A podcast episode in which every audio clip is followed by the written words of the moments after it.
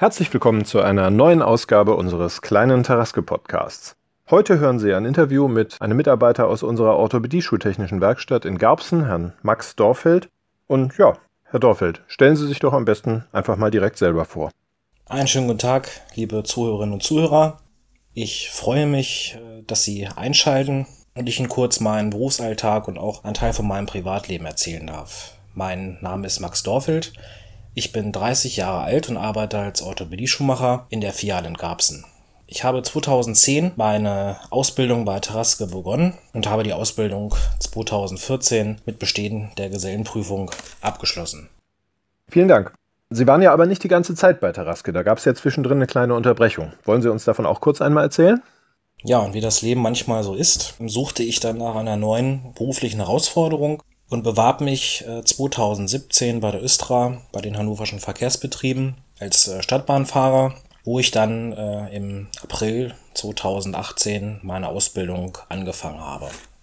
Ja, jedoch Dinge, die man sich immer so schön vorstellt und ausmalt, sind dann doch nicht so ganz das, äh, wenn dann wirklich der normale Berufsalltag anfängt. Und ich habe dann doch schnell gemerkt, dass mir die abwechslungsreiche Arbeit als Orthopädie-Schuhmacher fehlt und auch das tolle Team, was wir in Garbsen haben.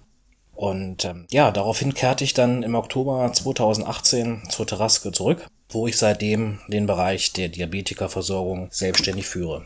Ja, das hat uns natürlich auch sehr gefreut, Sie dann wieder zu haben. War eine harte Zeit ohne Sie. Äh, was gefällt Ihnen denn an Ihrer Aufgabe bei uns besonders? Ja, wie bereits erwähnt, die abwechslungsreiche Arbeit. Einerseits habe ich Kundenkontakt, arbeite handwerklich, muss das Ganze auch dann noch bearbeiten. Das heißt, verwaltungstechnische Aufgaben kommen hinzu und sowie das Arbeiten mit moderner Technik wie einer computergestützten Fußdruckmessung oder einem 3D-Scanner. Hm, vielen Dank.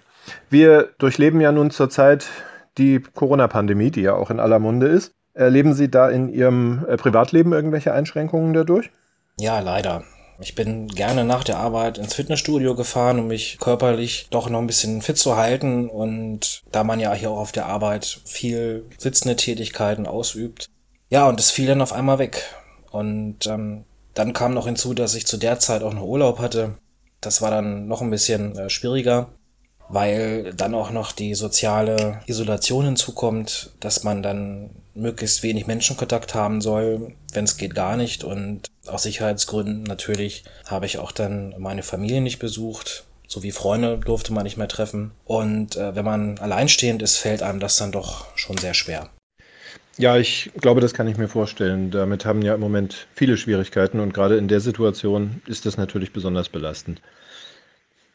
Aber um nochmal auf die Arbeit zurückzukommen, ähm, was würden Sie denn sagen, ist das Besondere an Ihrer Tätigkeit als Orthopädie-Schuhmacher?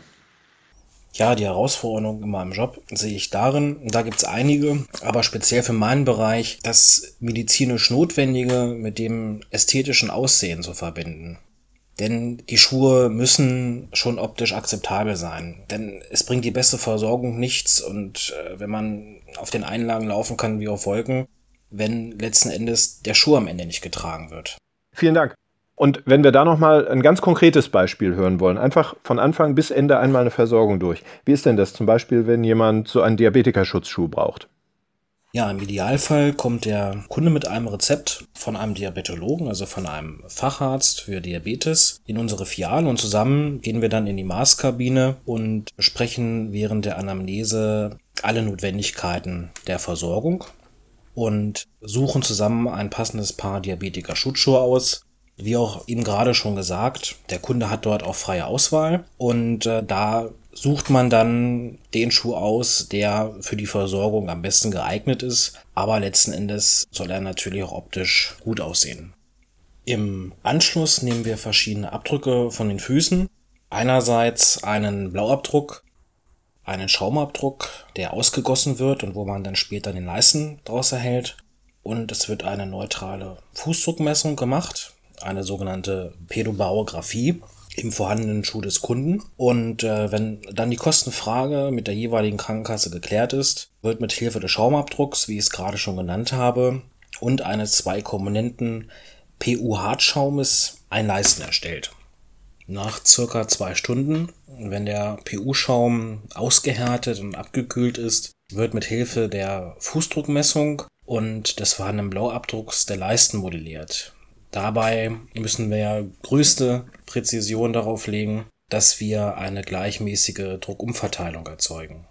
Das heißt, wir belasten Bereiche des Fußes, die wenig oder gar nicht belastet werden, so dass überbelastete Bereiche entlastet werden.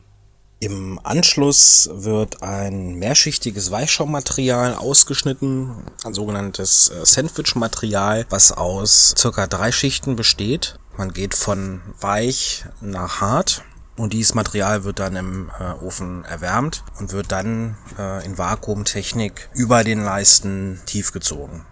Nach dem Tiefziehprozess, das kommt je nachdem, was man für ein Material hat, äh, muss das abkühlen, so circa 12 bis 15 Minuten.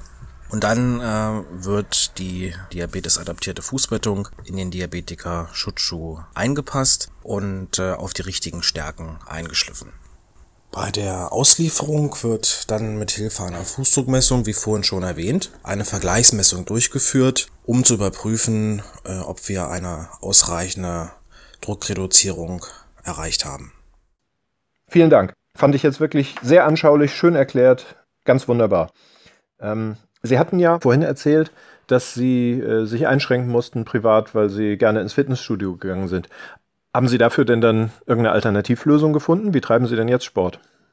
Ja, wie eben gerade schon erwähnt, das Fitnessstudio fällt weg und dann muss man natürlich zusehen, dass man ähm, sich eine andere Tätigkeit sucht, weil die Bewegung äh, braucht man ganz einfach, gerade wenn man relativ viel sitzt. Und habe ich gedacht, Mensch, ich wohne noch nur viereinhalb Kilometer von der Arbeit weg, ähm, fährst mit dem Fahrrad, es ist, äh, wenn man es jetzt eine längere Zeit macht, ähm, möchte man es auch nicht mehr missen. Es ist einfach ein Traum, wenn man morgens am Mittellandkanal langfährt und äh, so ein leichter Nebel liegt auf dem Wasser und man fährt dann äh, nachmittags, wenn es ein bisschen wärmer ist, wieder zurück und ähm, genießt die Sonne, wovon wir ja momentan sehr viel haben und ja, es ist einfach schön und ähm, habe dann noch mal einen Kollegen gefragt, der sportlich auch ein bisschen aktiv ist und der hat mir dann ein paar Hanteln ausgeliehen, wo ich dann so die notwendigsten Übungen zu Hause machen kann. Und äh, es funktioniert. Es ist natürlich nicht so wie sonst und ähm, ja, man merkt dann doch schon, dass einem die Menschen ein bisschen fehlen. Aber es funktioniert. Ah ja, das freut mich. Vielen herzlichen Dank für die Antworten, Herr Dorfeld. Schön, dass Sie dabei waren und sich die Zeit genommen haben. Und vielen Dank natürlich auch nochmal an alle, die unserem kleinen Podcast zugehört haben. Wir hoffen, dass Sie uns die Treue halten und auch das nächste Mal wieder den Podcast herunterladen oder streamen. Und sollten Sie irgendwelche Fragen oder Vorschläge an uns haben, dann kontaktieren Sie uns gerne über die Möglichkeiten, die die jeweilige Plattform, über die Sie uns folgen, dafür bietet. Oder schicken Sie uns eine Mail an info.taraske.de. Wir freuen uns auf jeden Fall von Ihnen zu hören und wünschen Ihnen alles Gute. Auf Wiederhören.